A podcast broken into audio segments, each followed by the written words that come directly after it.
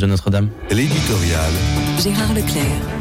À maintes reprises, il m'est arrivé ici même de signifier mon attachement à l'Afrique, en l'espèce l'Afrique francophone, avec laquelle des liens historiques se sont tissés, pour reprendre une expression courante.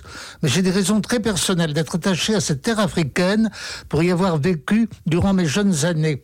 J'ai en effet effectué mon service militaire comme coopérant, en l'espèce instituteur d'une classe de CE2 qui ne comptait pas moins de 60 élèves. C'était à l'époque de la décolonisation qui s'était d'ailleurs accomplie dans les meilleures conditions.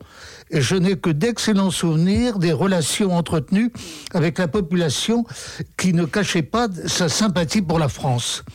C'est dire à quel point ce qu'on peut apprendre aujourd'hui de la dégradation de nos rapports avec cette Afrique de l'Ouest me navre profondément. On parle désormais d'une franche hostilité. L'africaniste Stephen Smith racontait dans le Figaro d'hier que la défaite de l'équipe de France lors de la finale de la Coupe du Monde de football avait été accueillie à Dakar avec une joie mauvaise, ce qui contraste totalement avec l'enthousiasme qui avait accompagné la victoire française en 2018. Comment expliquer ce revirement de l'opinion qui atteint tous les pays francophones qui étaient nos amis? L'Afrique a profondément changé. Elle a peu à voir avec ce qu'elle était dans les années 60. Sa population s'est accrue dans des proportions considérables et la masse des jeunes qui la peuplent est étrangère à la mentalité de ses grands-parents.